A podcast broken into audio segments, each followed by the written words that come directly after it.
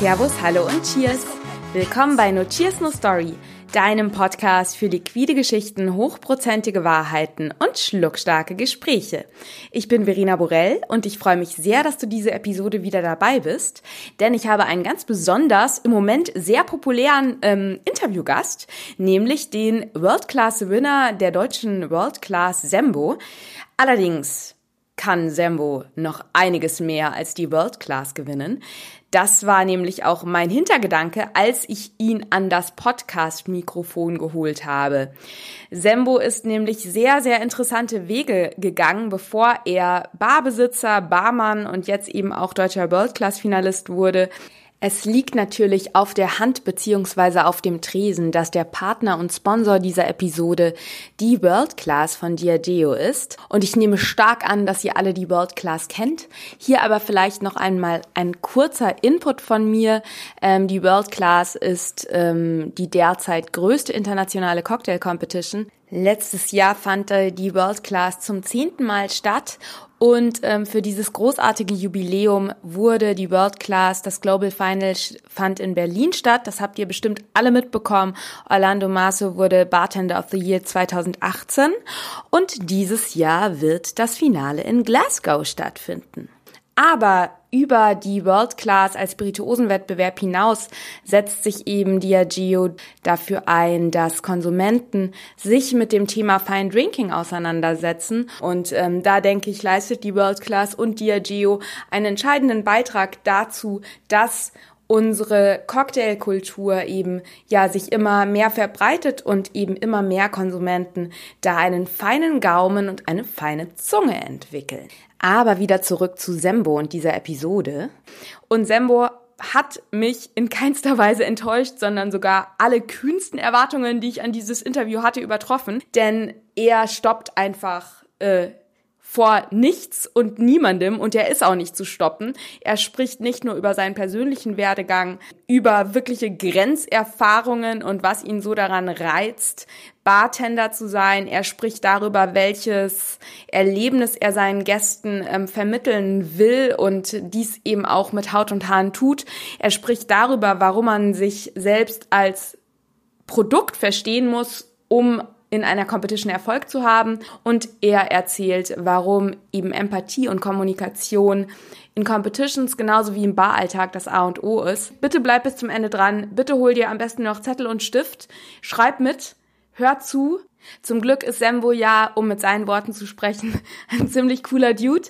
Also es macht wirklich Spaß zuzuhören und ähm, es lohnt sich bis zum Ende dran zu bleiben, denn am Ende geht's wirklich nochmal darum, wie man eben nicht nur an der Bar, sondern auch so im Leben erfolgreich sein kann oder was da eben so essentielle Faktoren sind, wie man sein Mindset, sein Body und damit auch seine Ergebnisse im Leben und am Tresen ja ändern und in eine Richtung lenken kann, die dem eigenen Weg entspricht. Bleibt dran und wir hören uns später nochmal.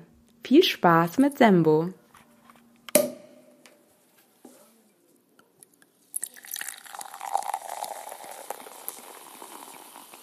Lieber Sembo, willkommen im Notiers No Story Podcast. Es ist wunderbar, dass du so kurzfristig Zeit gefunden hast.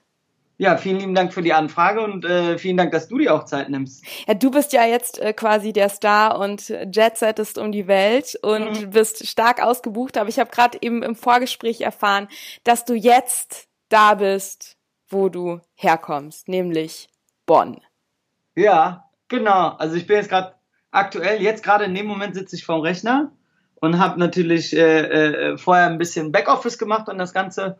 Jetzt haben wir das Interview und dann geht's wieder zum Tagesgeschäft. Also so krass Jet Set Mehmet bin ich momentan nicht, wie vielleicht der eine oder andere glaubt, weil ich bei Insta natürlich nur die schönen Seiten des Lebens poste. Wie wir alle. Ja, genau das und nicht, wie du da irgendwie zu Hause sitzt und irgendwelche Rechnungen bezahlst. Du lebst den Bartender-Glamour sozusagen auf Instagram voll aus und äh, zu Hause dann den, ähm, den wirklichen ähm, Gastronomie- äh, Alltag. Alltag. Ich denke, jeder, der jetzt zuhört, weiß, dass du ähm, die World Class, das deutsche Finale gewonnen hast. Da würde ich gerne später allerdings drauf zu sprechen gerne. können.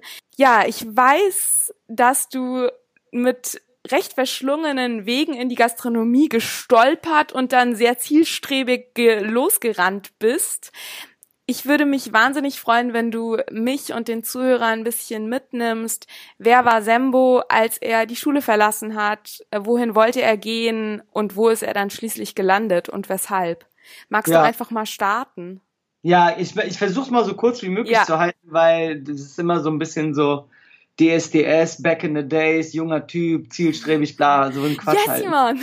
Ja, ja, genau, ja, nicht auf die Tränendrüse äh, drücken, äh, auch wenn das natürlich dann auf gar keinen Fall. Wird. Aber ich finde es ja. immer interessant, ich finde es immer so spannend, um das nochmal kurz einzuschieben, weil ich weiß, dass ich auch relativ viele ähm, jüngere Barleute habe, die hier zuhören und ich krieg dann öfters immer die Anfrage so, hm, Verena, wie, wie schafft man das? Wie kann man, wie kommt man überhaupt dazu, ähm, sich da auch in der Szene einen gewissen Namen zu ermixen, aufgrund einfach, ja, ähm, ja. Und die Wege sind eben da so unterschiedlich, deswegen finde ich das immer ganz spannend. Und ich weiß eben bei dir, dass du ja auch nicht irgendwie Gastro also Gastronomie ähm, schon immer auf deiner To-Do-List stehen hattest. Genau. Daher also, genau, drück, also ich, drück ruhig los. Also ich drück mal ruhig los. Also äh, die Story war eigentlich relativ simpel.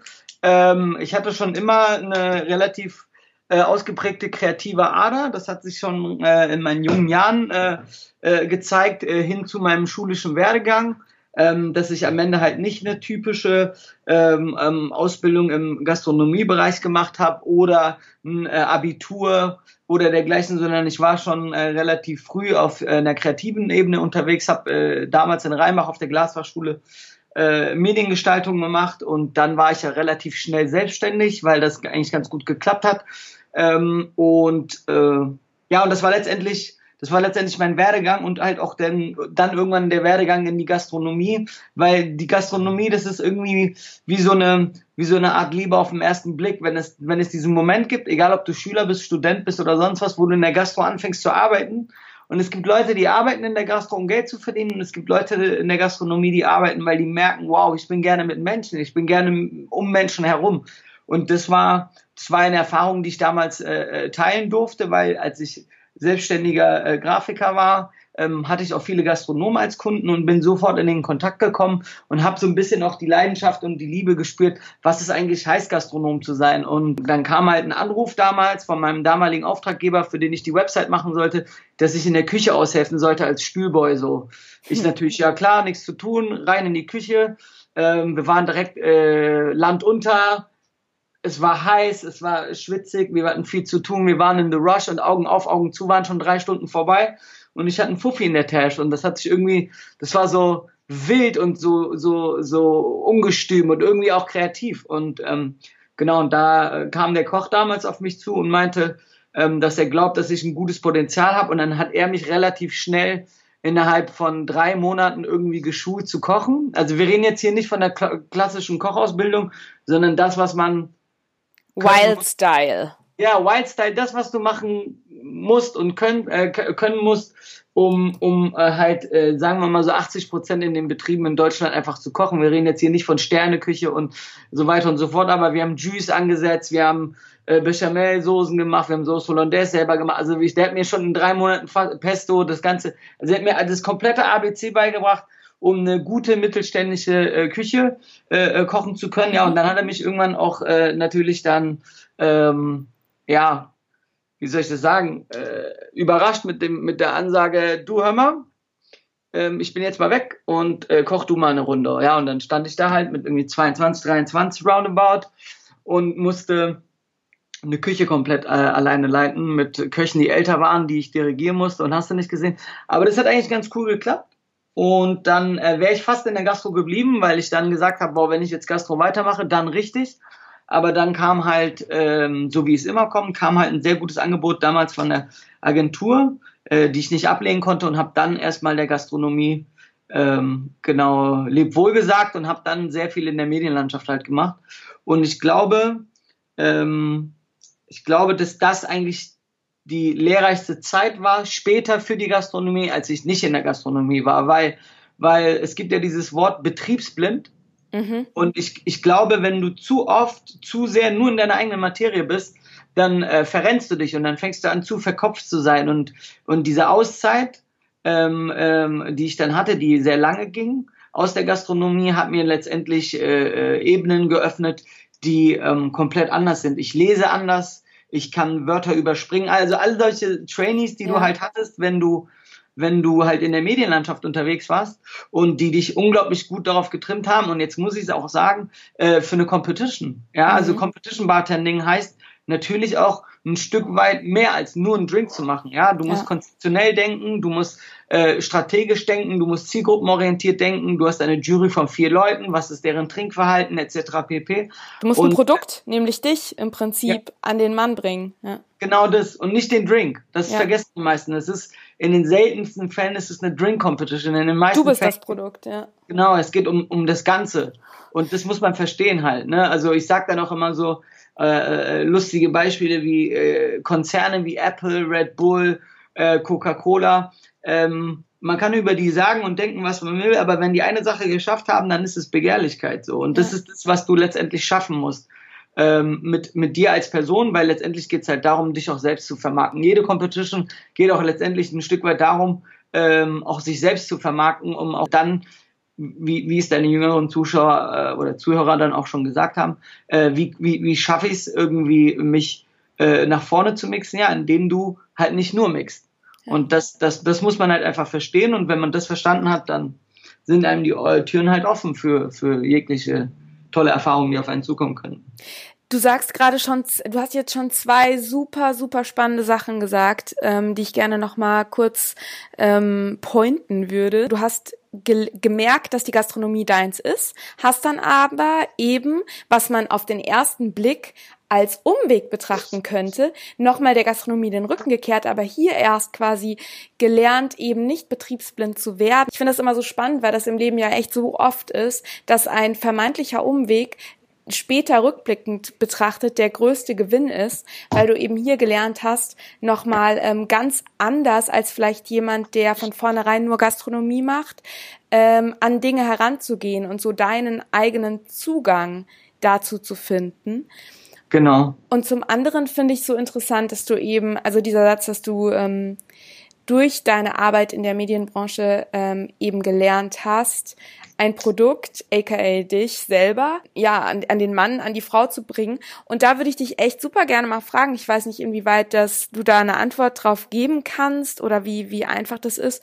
Wie gehst du da genau vor? Also wie bist du da jetzt wirklich vorgegangen? Hast du darüber nachgedacht, was deine, was, was, was dir eigen ist und was du da gerne irgendwie ähm, vermitteln willst? Oder wie gehst du da wirklich vor, dass, ja. also nehmen wir das jetzt wirklich so als Projekt Sembo, Du bist ja. das Produkt. Du ja. sollst dich jetzt vermarkten, so dass du bei der Ziel, bei der, bei der, bei der, bei der Zielgruppe slash ähm, World Class Jury slash World Class slash Barwelt gut ankommst. Wie gehst du vor? Ähm, das erste, was ich mir angucke, ist, äh, wer sitzt in der Jury? Welche, welche Charaktere? Ähm, in der Regel ist es so, man, man findet Leute empathisch äh, die einen selber ein bisschen, die, die einen selber widerspiegeln. Ja, mhm. es ist äh, sehr oft der Fall, dass man, wenn man äh, ein lustiger Dude ist, findet man lustige Dudes auch äh, äh, sympathisch. Wenn man ein etwas straighterer Typ ist, dann findet man einen straighteren Typ ein bisschen, äh, was heißt ein bisschen, auf jeden Fall äh, empathischer und ja. man hat einen, einen schnelleren Draht. Äh, für mich war es so, ähm, dass ich geschaut hatte, wer in der Jury sitzt und ähm, weil jeder Mensch hat verschiedene Facetten. Ja, also ich bin jetzt nicht nur der, der, der lustige Dude von nebenan oder der, der ernste Philosoph, sondern äh, wie, wie, wie jeder Mensch hat jeder Mensch auch viele Facetten. Und für mich war es wichtig, dass ich die verschiedenen Facetten, die ich halt auch habe, den verschiedenen äh, Jurymitgliedern halt auch irgendwie ins Herz lege. Weil alles andere ist halt einfach auch nicht gut gespielt. Ja, also wenn du, wenn du, wenn du, wenn du einen emotionalen äh, äh, Bartender vor dir hast, der auf Emotionalität steht, dann gehst du bei der Competition mehr mit einer Emotionalität ran. Wenn du vor dir einen einen Bartender hast, der, der sehr verkopft oder als Beispiel ein, äh, ein etwas nerdigerer Dude ist, dann gehst du mehr in die Materie ein, wirst mehr wissenschaftlicher. Ähm, und das muss man einfach verstehen. Und da gehört halt ganz viel Empathie dazu und da gehört ganz viel Menschenkenntnisse dazu. Und da muss ich leider sagen, das kannst du halt nicht lernen. Das ist reine Erfahrung. Das ja. ist wirklich absolut reine Erfahrung, die du irgendwann hast, wenn du die Leute vorher kennengelernt hast, etc. pp. Deswegen sage ich auch immer, äh, wenn man bei großen Competitions mitmacht, macht es Sinn, vorher sich ein Bild zu machen, wer da vor, vor mir sitzt und äh, sich mal vielleicht ein paar Interviews reinzuziehen, vielleicht sich auch mal anzuschauen, äh, dass man, wenn man auf einem Event ist, mit der Person mal redet, vielleicht vorher zwei, drei Sätze mal gesprochen hat miteinander, um zu wissen, hey, wer sitzt da vor mir? Weil man muss einfach verstehen, dass, dass, äh, dass, dass viele Dinge nicht einfach so nur passieren, weil sie einfach passieren. Ja, du hast, du kannst sehr viel Einfluss auf äh, sehr viele Dinge nehmen. Und ähm, manchmal ist das so. Manchmal sitzt jemand Fremdes vor dir, der findet dich überhaupt nicht cool, findet null an, äh, Anschluss und dann hast du halt einfach Pech gehabt. Das gehört leider genau zu so einer Competition dazu. Und wie oft ich gehört habe, so, ja, der hat mich nicht gemocht, der fand mich so und so, obwohl mein Drink viel besser war sorry, that's part of the game. Ja, ich finde auch nicht jeden super sympathisch auf Anhieb. Und wenn ich den dann bewerten muss, dann bewerte ich ihn halt ein bisschen kritischer als andere Leute, bei denen ich merke, oh wow, das ist ein toller Mensch. Und so denkt jeder und so handelt halt auch jeder. Und da muss man halt einfach schauen, dass man dann auch ein, ein guter Verlierer am Ende ist und sagt, ey, das hat nicht, ich habe auch einige Competitions halt nicht gewonnen, weil ich die Jury nicht erreichen konnte. Da bin ich aber nicht hingegangen und habe gesagt, boah, Schiebung, die Jury fand mich irgendwie so und so, war ja klar und so, sondern dass man einfach sagt, ey, in dem Moment hat es einfach nicht gepasst. Da war einfach der Vibe nicht da, da war keine Verbindung zu der zu der Jury oder der Drink war schlecht. Mein Gott, das kann auch ja. sein. Ja, aber total wichtig, was du sagst, denn also um das nochmal zusammenzufassen, so der erste Punkt ist, dass man sich wirklich bewusst macht, dass auch die Situation mit der Jury genauso wie auch im Baralltag, by the way, bemerkt, beruht genau im Prinzip auf Kommunikation und auf Zwischenmenschlichkeit und auf Empathie. Und ähm, da ist es eben, da bist du eben so, hast bist du eben so vorgegangen. Und das finde ich total äh, wichtig auch nochmal zu sagen, dass du dich eben nicht verstellst, du bleibst dir selbst treu, aber du genau, weißt das eben, dass du auch verschiedene Spielarten hast und spielen kannst. Und dementsprechend kannst du, ohne dich zu verstellen, dein Verhalten natürlich auch dementsprechend anpassen. Ja. Es, es geht genau, es geht bestes Beispiel wenn ich, wenn ich jetzt nicht der Cocktail-Nerd wäre, dann würde ich niemals den Cocktail-Nerd spielen. Genau. Aber dadurch, dass ich, eine, sagen wir mal, ein gewisses Portfolio an Wissen habe, kann ich das auch einfach äh, äh, wiedergeben und dann passt es auch. Aber man darf halt nie vergessen, man muss immer, man muss sich immer treu bleiben, auch wenn es so mega klischeehaft klingt. Aber am Ende kommst du in Teufelsküche. Ja. Wenn du am Ende jemand versuchst, jemand zu sein, der du nicht bist, und manche Leute sind keine Competition Bartender, so hart wie es klingt. Ja. Manche Leute sind es einfach nicht.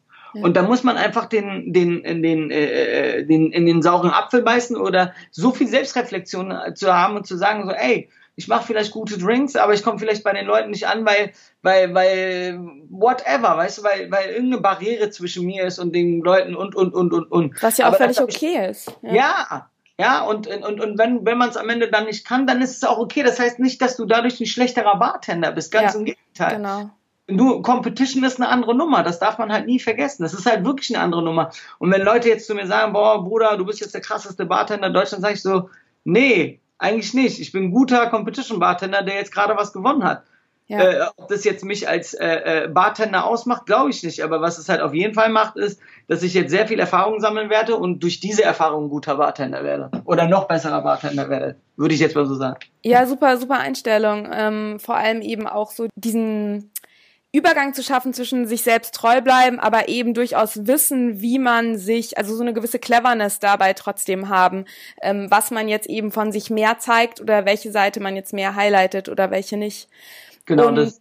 Und ähm, was du jetzt eben gesagt hast, finde ich auch nochmal wichtig eben zu sagen, dass ähm, wenn man bei einer Competition gut ist oder eben nicht gut ist, bedeutet das natürlich nicht, also ich finde auch, dass jeder Mensch, genauso wie jeder Bartender, hat eben auch sein Umfeld, in dem er zu Höchstform und in sein volles Potenzial läuft. Ja, der eine ist eben in der kleinen Bar mit drei Gästen absolut geht der auf und ähm, macht alle, die dort sind, glücklich und der andere geht eben super geil auf einer Competition ab und ähm, hat da seine Erfolge.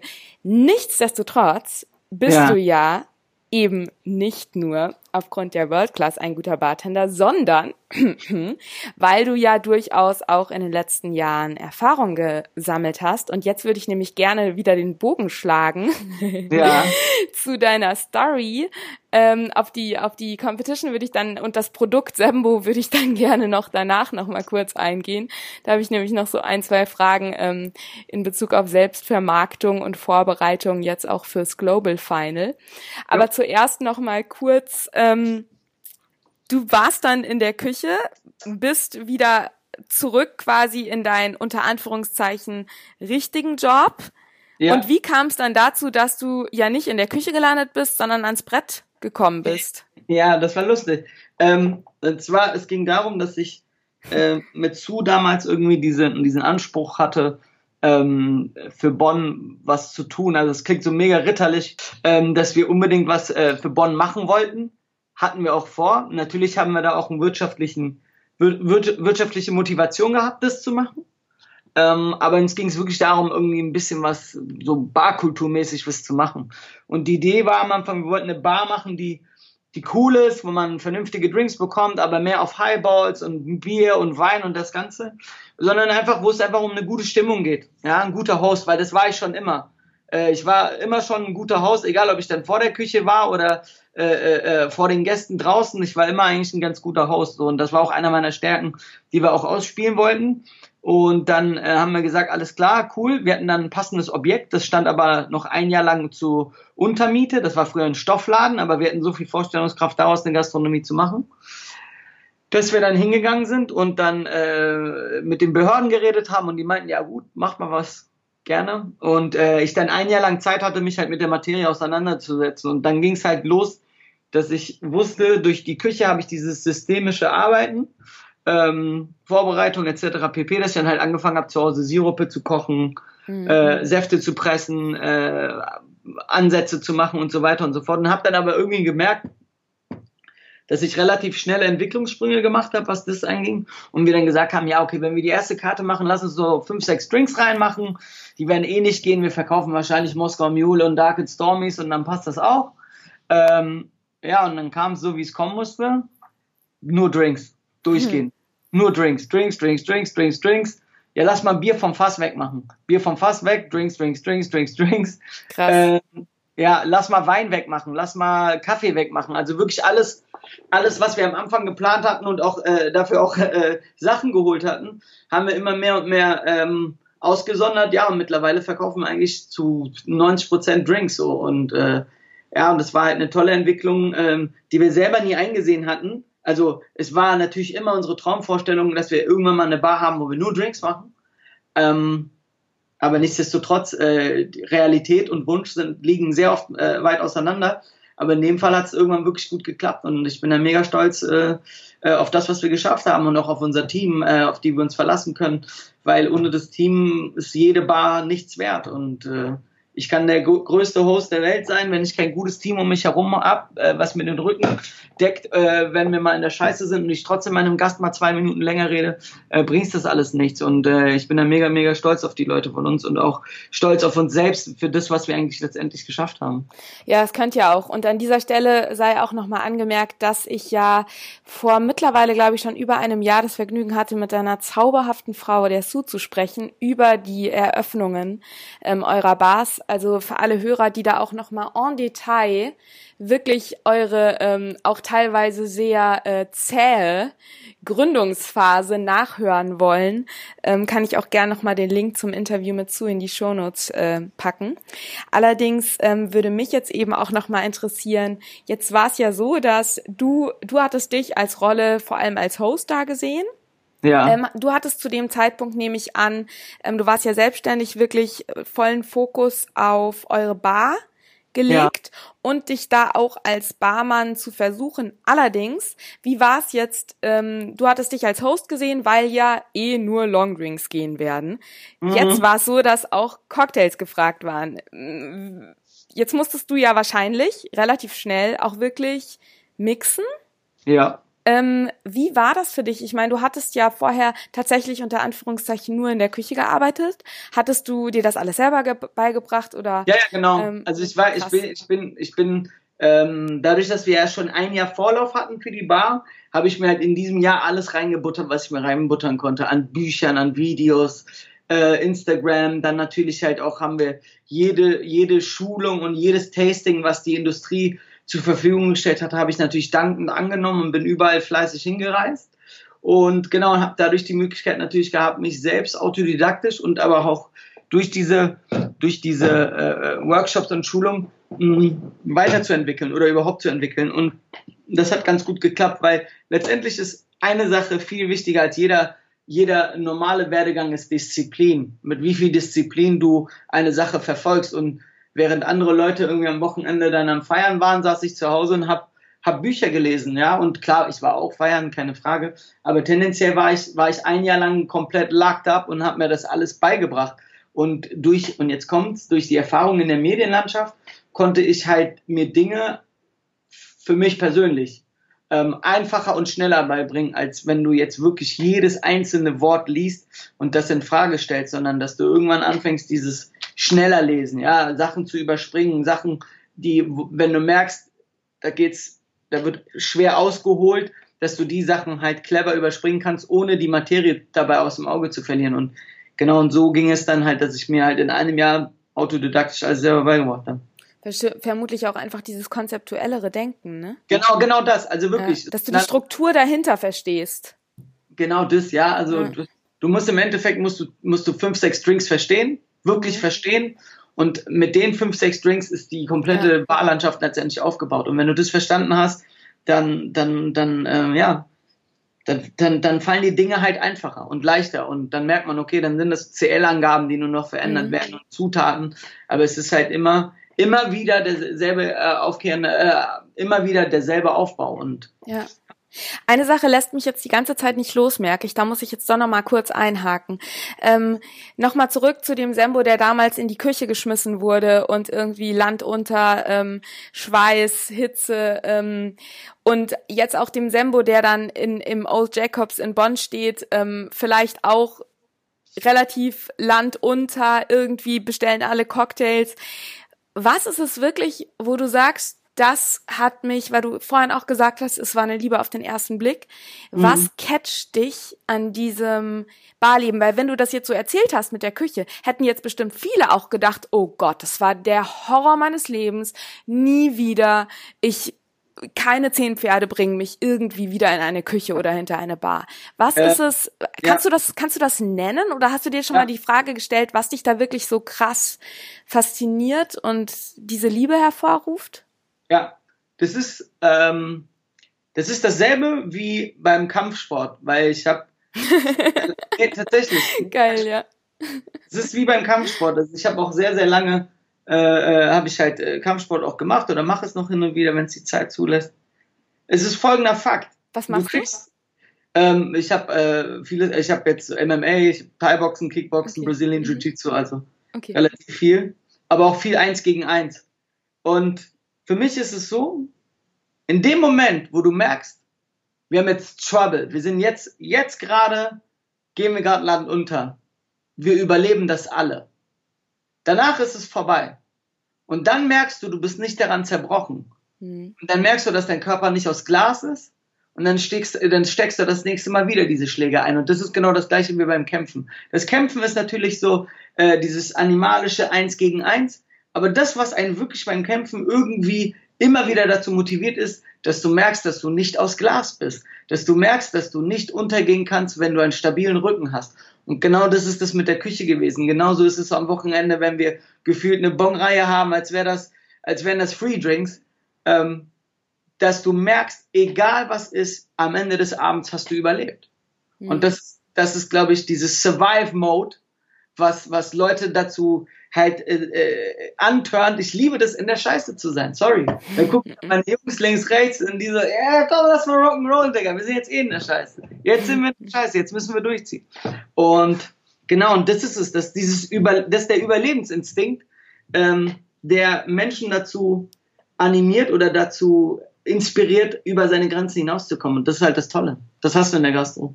Ja, total. Eben diese Grenzerfahrung, ne, die du ja, du hast im Prinzip ja im Moment, also jetzt gerade eine, eine Grenzerfahrung ähm, beschrieben, dieses Überschreiten einer körperlichen und auch psychischen Grenze, ähm, die man immer wieder aufs Neue quasi ähm, überschreiten kann und merkt, dass man es überlebt und wahrscheinlich sogar jedes Mal auch besser wird und jedes Mal ruhiger wird und genau, jedes Mal noch was dazulernt und stetig dabei auch wächst irgendwo.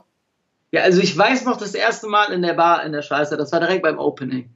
Wir sind Land untergegangen. Wir haben ein paar sorry, dass ich das so sage, wir haben ein paar pimmelige Drinks gemacht und waren komplett, komplett im Eimer so.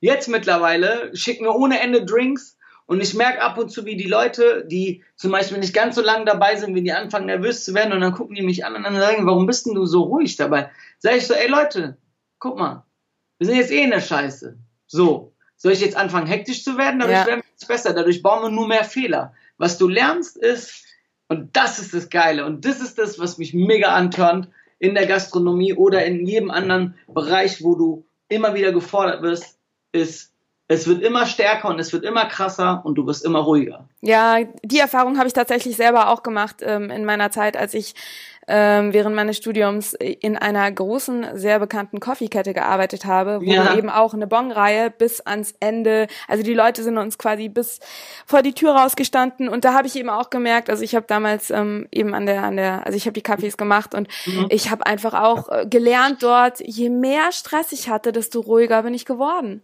und desto mehr bin ich auch in so einen Flow-Zustand gekommen irgendwie, weil genau. du so dieses Gefühl hast, hey, ich kann eh nicht schneller machen, als ich kann und einatmen, ausatmen und dann dann läuft es irgendwie, dann ist man irgendwann über diese über diese Panikgrenze schon drüber sozusagen.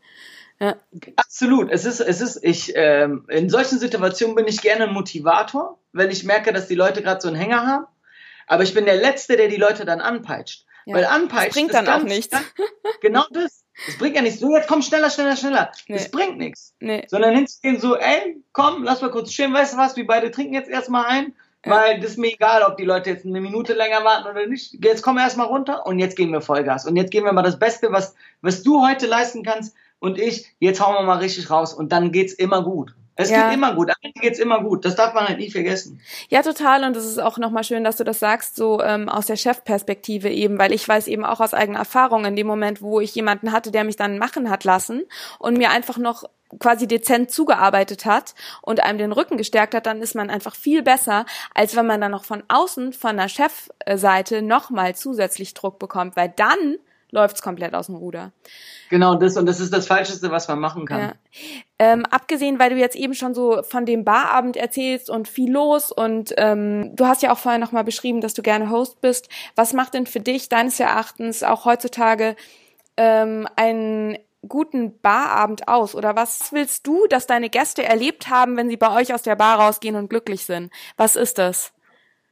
Ähm, ich möchte, also mein Ziel ist es, mein gastronomisches Ziel ist es, und das finde ich, äh, sollte man sich äh, immer selbst äh, auf die Fahne schreiben, ist, ich möchte, dass wenn ein Gast zu mir in die Bar reinkommt, dass er seinen Alltag ablegen kann, wirklich ablegen kann, sich uns in, in unsere Hände gibt und am Ende rausgeht mit einem Lächeln und sagt, wow, hier konnte ich wirklich mal abschalten, weil wir haben halt viele Gäste, die, die, die äh, sehr anspruchsvolle Jobs haben, sehr, sehr intensive Jobs haben, sehr äh, auffressende Jobs haben, dass sie wirklich zu uns wie in so einem Spa-Bereich, wirklich wie so ein Day-Spa. Machst du dann auch Kopfmassage, ja? Ja, so ungefähr. Nee, Quatsch. Also die kriegen halt eine Herzmassage. Ja. Die kriegen eine Herzmassage durch den Vibe, ja, durch den Vibe, durch die, durch die Drinks, durch das Hosting, durch das aber auch in Ruhe lassen. Ja. ja, also wenn ich merke, da sind, es ist doch, das, ist, das meine ich mit Lebenserfahrung. Ich, ich sehe da, da kommen, da kommen zwei Stammgäste von mir, die haben irgendwie einen abgefuckten Tag. Ich gehe hin, wir quatschen kurz und ich merke, ey, die sind nicht so kommunikativ wie immer.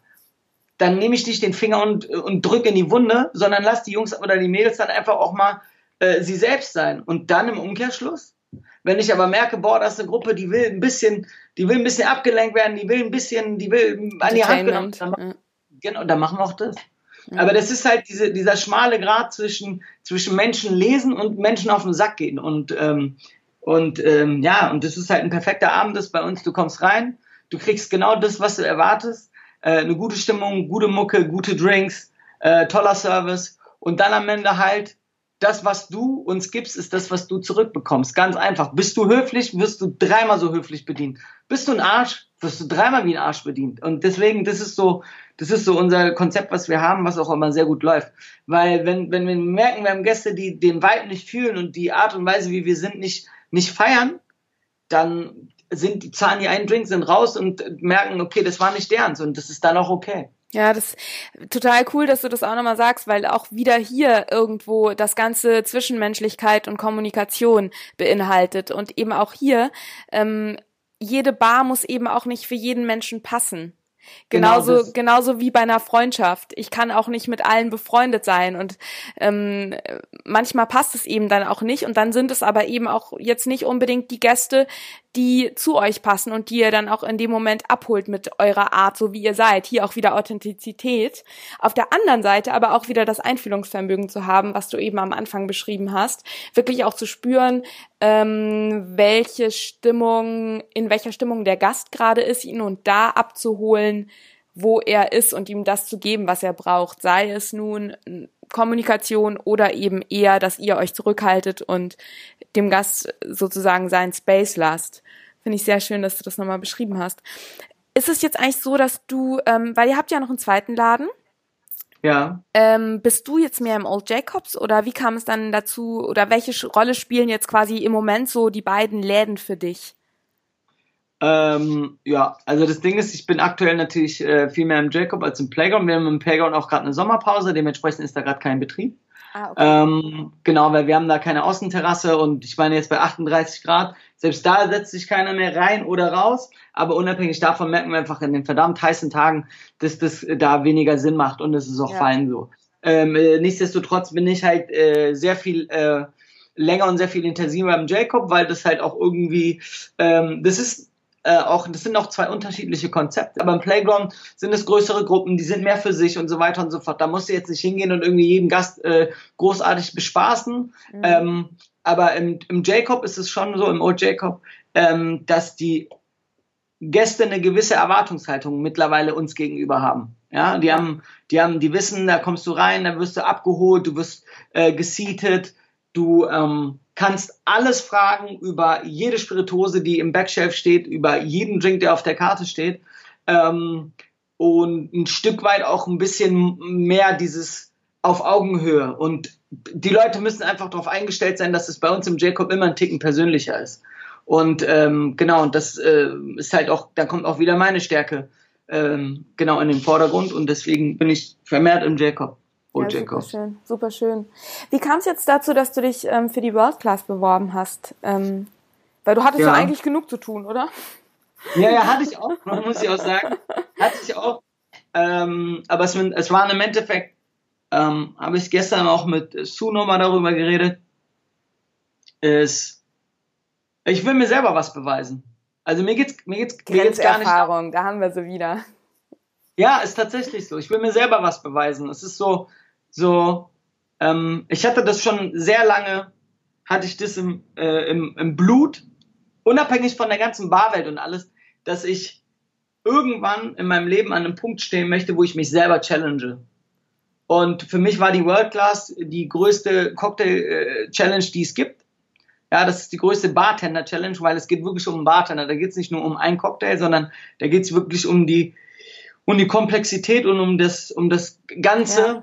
Ähm, genau, was, was letztendlich ein Bartender können muss. Ja, das wissen wir ja alle mittlerweile durch genug äh, äh, äh, Diskussion. Ein Bartender ist mehr als nur ein Saftmixer, der ist Host, der ist Putzfrau, der ist Facility Manager und das Ganze, ja. Ähm, was ich auch bin. Tatsächlich, als ich bohre mehr im Laden, als ich shake. Nein, Quatsch, auf jeden Fall. Äh, und die Kopfmassage.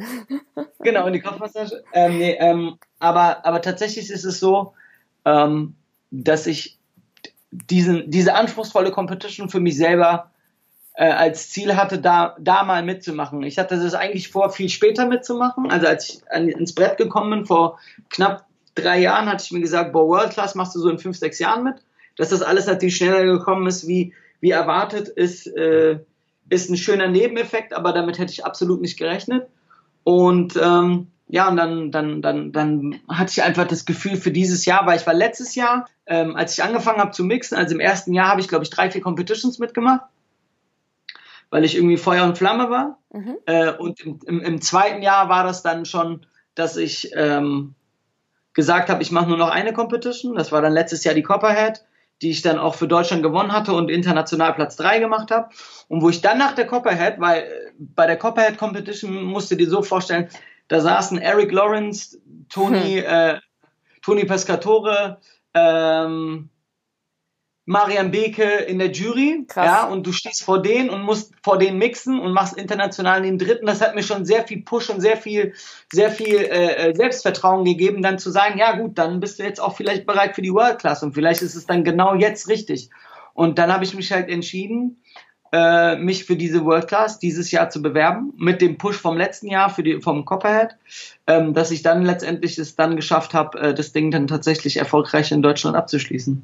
Ja, richtig geil. Richtig geil. Also finde ich auch cool, dass du jetzt nochmal so das wirklich als ja, Selbst-Challenge genommen hast. Also wirklich, um dich selbst auch nochmal wahrscheinlich auch zu verbessern, zu Höchstform zu bringen, wie so ein Wett Wettkampf schon fast. Ähm, wie ist es jetzt? Hättest du erwartet, dass du das gewinnst oder mit was für einer Attitude bist du in den, ähm, ja, in den Wettkampf rein, einfach dein Bestes zu geben oder hast du gesagt, nee, ich will das Ding schon holen? Ich finde, und das kann, diese, diese Sätze können mir jetzt mega um die Ohren fliegen, aber ähm, das, das bin ich bereit auch äh, in den Kopf. Competition heißt Wettkampf. Ja. Das darf man halt nicht vergessen. Äh, viele Leute sagen Competition, ja geil, ich gehe da, ich gehe da äh, Freunde kennenlernen und alles, na, alles ja, gebe ich zu, alles cool, alles super coole Side Effects. Aber wenn ich in, zu einer Competition gehe, dann ist mein Ziel, das Ding zu gewinnen. Ja. Weil äh, Erfahrung sammeln, ja, klar, gerne, aber nicht bei so einer Größennummer wie World Class. Das ist keine, das ist kein, das ist keine Spielwiese, wo du hingehst und sagst, oh ja, das ist keine Übungsfläche mehr, ja. Ja, das ist nicht so, keine Ahnung, bei aller Liebe irgendein kleiner Likör, der irgendwas macht und hast du nicht gesehen und am Ende äh, cool, fertig und dann geht man Mittagessen und dann wird der Pokal überreicht und. Nein, die World Class ist halt einfach, das ist die Champions League. Und du kannst nicht einer Champions League antreten mit der Einstellung, ach egal, mal gucken, wie weit ich komme. Mein Ziel war tatsächlich, um ehrlich zu sein, Top 3. Und genau darauf habe ich mich vorbereitet. Ich bin auch ins Finale gegangen mit, mit einer Vorbereitung, äh, dass ich es ins Finale schaffe. Nicht, dass es selbstverständlich ist, dass ich das Finale erreicht habe. Verstehe mich da nicht ja, falsch. Absolut. Ja, ja? Äh, da können, da können auf einmal drei andere Leute kommen, die dich komplett wegfegen und dann ist es halt einfach so. Aber man muss mit der Einstellung rangehen, zumindest eine realistische Chance auf ein Siegertreppchen zu haben. Und wenn du das nicht hast, dann sollte man sich dreimal überlegen, bei welcher Competition oder ob man bei einer Competition mitmacht. Weil da geht es meiner Meinung nach nicht darum, irgendwie Freunde zu sammeln. Wenn ich Freunde sammle, gibt es tausend genug Kick-Off-Events und Get-togethers und Werkstätten und wie sie alle heißen, äh, um mir Freunde zu machen und um Leute zu vernetzen. Aber bei, bei Wettkampf Competition ist Competition, Baby. Darum geht's halt einfach. Und das darf man halt nicht vergessen. Man darf das nicht auf die leichte Schulter nehmen. Und das habe ich nicht. Ich habe mich akribisch darauf vorbereitet, wie ich mich noch nie auf einer Competition vorbereitet habe. Und vielleicht war das der Grund, warum ich dann auch erfolgreich war. Mega. Was ich auch so spannend finde, ist, dass, was du jetzt gerade sagst, ähm, eben dieses geh mit der Attitude rein, dass du das Ding holen willst. Genau das hat zum Beispiel auch in einem meiner allerersten Podcast-Interviews vor anderthalb Jahren Lukas Motesik zu Bitte. irgendwie den besten Tipps, how to win a competition, habe ich da nämlich mit ihm aufgenommen. Und da hat er genau das gesagt. Er hat gesagt, das andere sind alles nette Nebeneffekte. Aber du musst im Prinzip mit dem Gewinner-Mindset reingehen und dich dementsprechend auch vorbereiten, das Ding eben holen zu wollen. Ähm, Finde find ich gerade total witzig, dass du das ähm, äh, jetzt eben auch so ganz, ganz klar auch für dich nochmal formulierst und eben das jetzt auch so durchgezogen hast. Ähm, wie lange hast du dich vorher vorbereitet? Wann hast du angefangen? Das würde mich jetzt echt mal interessieren. Also das Ding ist, ich glaube, ich glaube auch, mh, hm, das hat nichts damit nur zu tun, sich eine Story auszudenken für einen Drink. Damit gewinnst du keine Competition. Du musst das Mindset haben, äh, eine Sache äh, zu wollen und ja. dafür mehr zu machen, als du bisher bereit warst, Dinge zu machen. Ich habe äh, blöd gesagt, aber ich habe schon mal, ich habe meine Ernährung umgestellt, ich habe äh, mehr gegessen, mehr geschlafen, äh, besser gegessen, mehr Sport gemacht, weil ich weiß, dass um über deine Grenzen hinauszukommen, brauchst du ein gutes Mindsetup, also ein beruhigtes und ausgeglichenes Mindsetup. Das heißt, ich habe erstmal damit angefangen, bevor ich angefangen habe, mir irgendwie zu Hause, davon gibt's auch noch Fotos, äh, wie bei Beautiful Mind, alles voll zu kleben mit Ideen und Drinkkonzepten und so, sondern dass ich mir gesagt habe, das ist geil, das ist, ich stehe jeden Morgen auf und gucke mir diese Wand an, als Ambition oder als Motivation. Als Vision Board.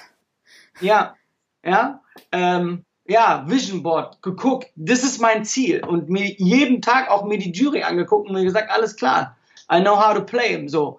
Und es ist halt so.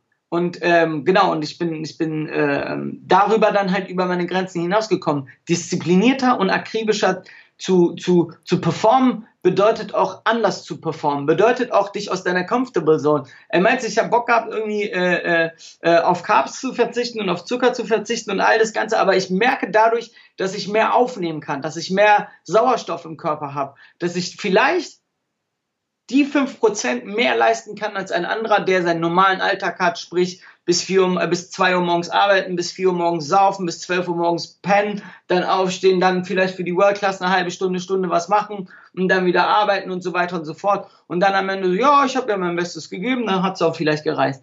Ja, aber mhm. so gewinnt man halt keine Competition. Also gewinnt man nicht eine so große Competition. Das glaube ich nicht.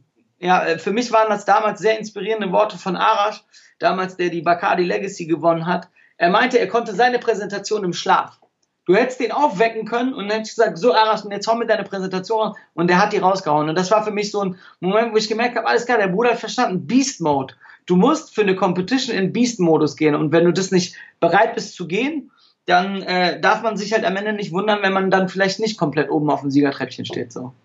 Ja, total krass. Und vor allem, was ich so, so, so, so wertvoll und so wichtig finde, ist, dass du wirklich bei dir angefangen hast. Also du hast nicht überlegt, irgendwie, was für einen Drink will ich machen, sondern du hast überlegt, wer bin ich, wenn ich der Gewinner bin?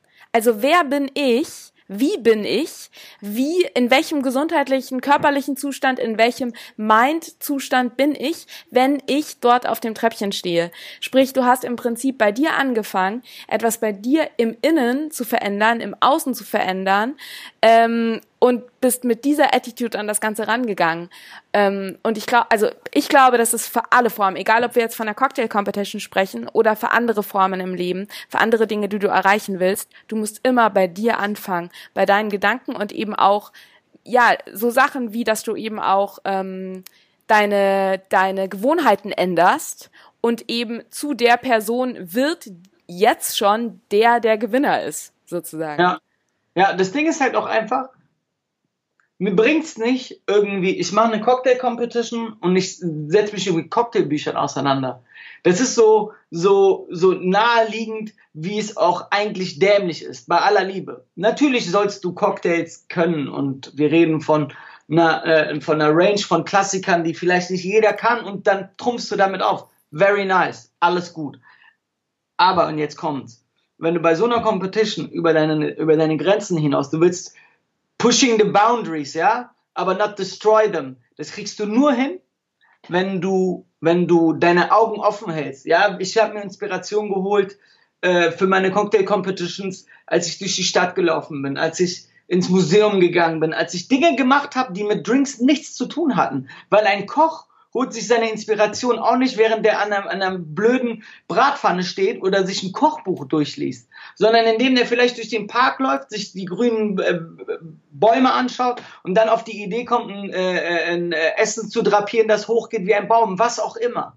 Ja. Das, das holst du dir nicht, indem du einfach Copycat machst und guckst, was andere Bartender so Tolles machen. Weil wenn du das machst, wirst du niemals deine eigene, deine eigene Vision, deine eigene Ästhetik für deine Drinks und für deine Glasware jemals bekommen, wenn du nicht anfängst, anders zu denken als andere. Du musst immer raus aus deiner Bubble und über einen, über einen Glasrand oder über einen Triesenrand gucken, um eben auch das dir eigene zu finden. Das ist total wichtig. Ja. Und da eben auch total offen zu sein, ja. Ist super, dass du das sagst. Mega, mega wichtig. Ähm, Sembo, da war jetzt schon so wahnsinnig viel geiler Input dabei. Jetzt bleibt natürlich die Frage, wie bereitest du dich jetzt gerade vor? Wie geht's dir jetzt gerade? Wann ist das Global Final und was sind jetzt so die, deine nächsten Schritte, um dich in den Beast Mode, Beast Mode Second, ähm, Second Chapter zu bringen? Bei mir war das jetzt so, also als ich das Deutschland-Ding gewonnen habe, war das war das schon, ich habe auch ganz lange Erstmal wieder Carbs gegessen. Ja, nee, eigentlich noch immer nicht. Äh, hat das echt lange gedauert, hat echt lange gedauert, das zu realisieren. Jetzt bin ich aber auch, dass ich das akzeptiert habe und realisiert habe, dass ich das Ding gewonnen habe. Und ähm, und jetzt mache ich genauso weiter, wie ich vorher weitergemacht habe. Ich ja. gehe weiterhin sehr oft zum Sport. Ich äh, versuche mich so gut wie möglich zu ernähren. Ich versuche so gut wie möglich zu schlafen. Ähm, die äh, Vision Board äh, wird morgen, übermorgen wird äh, jetzt bei mir an die Wand wieder dran gepinnt. Ähm, ich bin jetzt schon dabei, äh, mich äh, für jede Competition mental und aber auch auch äh, körperlich darauf vorzubereiten, weil das sind halt einfach sechs sehr lange Tage, wo es um alles geht.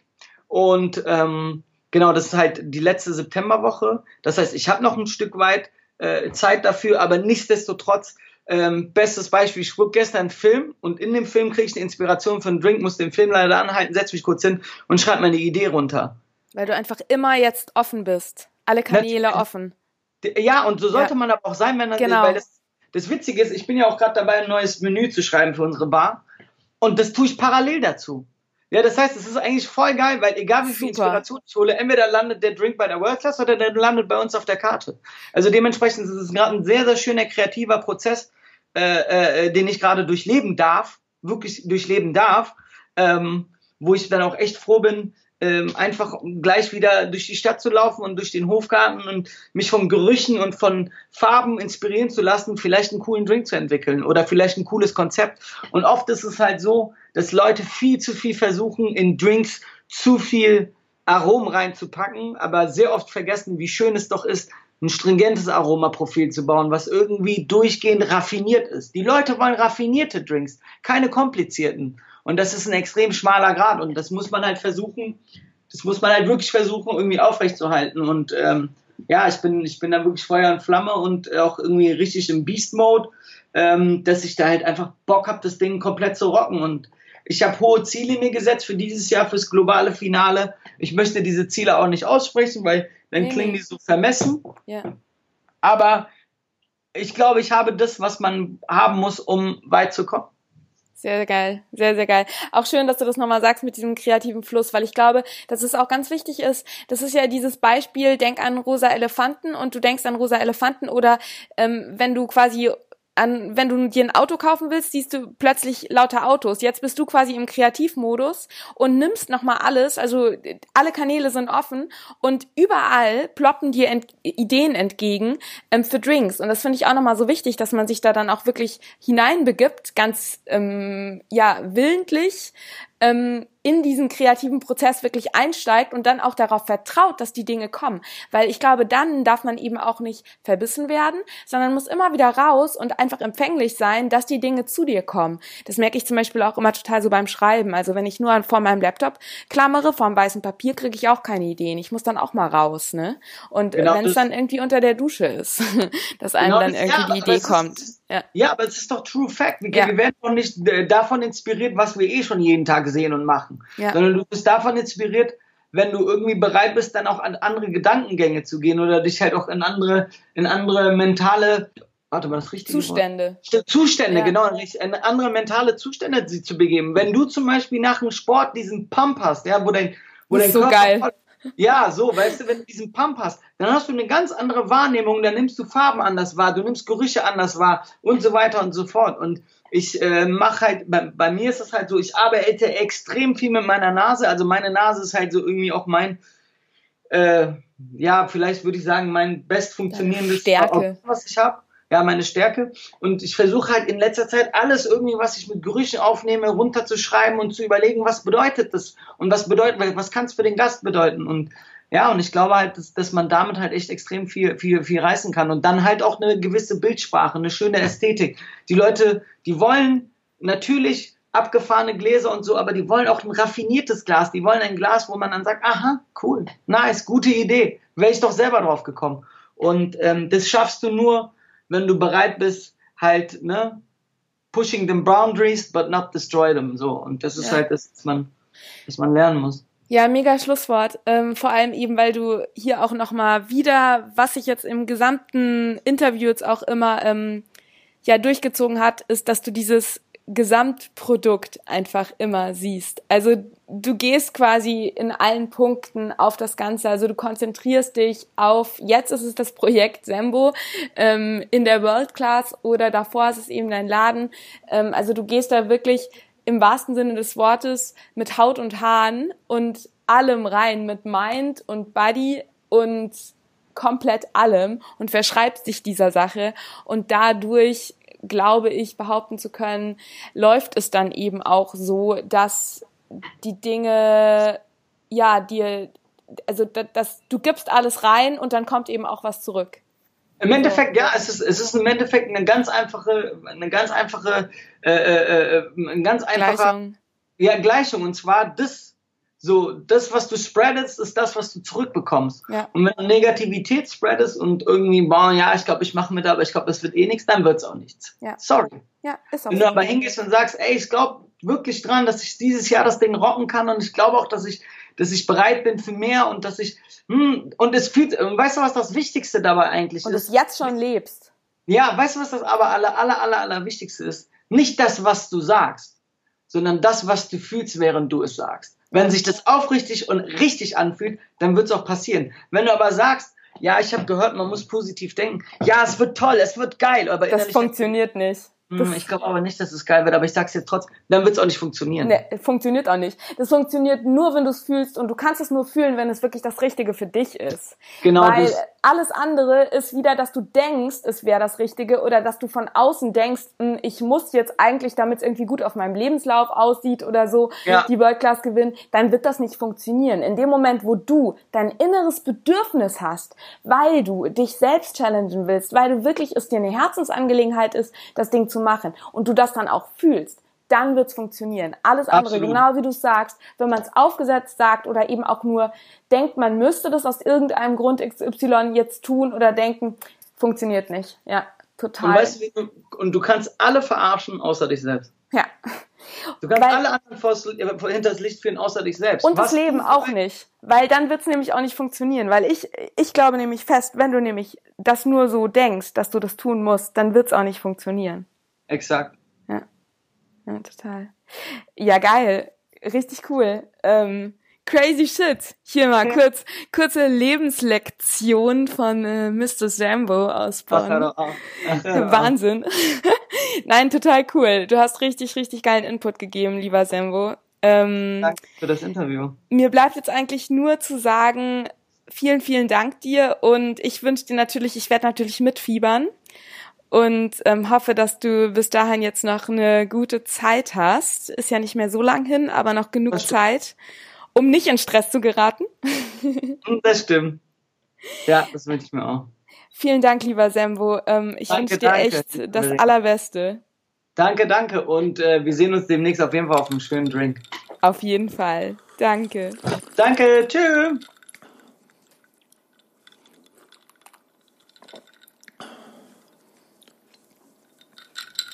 Hab ich zu viel versprochen oder habe ich zu viel versprochen? Schön, dass du bis zum Ende dran geblieben bist. Dann hast du ja auch wirklich die volle Ladung Sembo, Energy und Wisdom mitbekommen. Ja, ich denke, es hat sich gelohnt. Und ich freue mich total, dass Sembo die Zeit gefunden hat, mir dieses Wahnsinns-Interview zu geben. Und eben jetzt auch gerade noch mal zu Ende hat er, finde ich, so wertvolle Dinge gesagt alles in Bezug eben ähm, die eigene Wahrnehmung, das eigene Mindset, wirklich davon überzeugt sein, sich da auch nicht von äußeren Faktoren beeinflussen lassen, sondern nur wenn du wirklich in dir davon überzeugt bist oder von, von dem, was du tust, das wirklich mit vollem Herzen willst, dann ist es auch meines Erachtens möglich, weit mehr zu erreichen, als man sich vielleicht vorstellen kann. Danke, Sembo. Ähm, an dieser Stelle bedanke ich mich natürlich nicht nur bei Sembo, sondern ich bedanke mich auch bei dir fürs Zuhören. Und ich würde mich sehr freuen, wenn du diesen Podcast mit fünf Sternen bei iTunes bewertest. Das geht ganz schnell und hilft, diesen Podcast sichtbarer zu machen. Zudem kannst du mir natürlich auch sehr gerne auf Instagram und Facebook folgen. Folge natürlich auch unbedingt ähm, Sembo auf den Social Media Kanälen. Jetzt auch gerade, wo es äh, in Richtung Global Final geht, wird das, glaube ich, sehr spannend werden, da live mit ihm dabei zu sein. Alle entsprechenden Links findest du in den Show Notes, ebenso wie auch den Link zum Podcast-Artikel, der zu dieser Episode erschienen ist. Und ein besonderer Dank geht natürlich an dieser Stelle auch nochmal an den Partner dieser Episode, die World Class und Diageo. Vielen Dank, dass ihr das Interview mit Sembo möglich gemacht habt. Und ähm, ja, ich bin schon sehr, sehr, sehr gespannt auf das World Final in Glasgow. Und mir bleibt jetzt eigentlich nichts anderes, als dir eine schöne Woche zu wünschen. Viel Erfolg, glaub an dich, beziehungsweise Beast Mode on für alles, was du dir vorgenommen hast. Nimm dir Sembus Tipps zu Herzen und ähm, zum Körper und zum Geiste und überhaupt. Und wir hören uns bei einer nächsten Episode. Stay thirsty und cheers!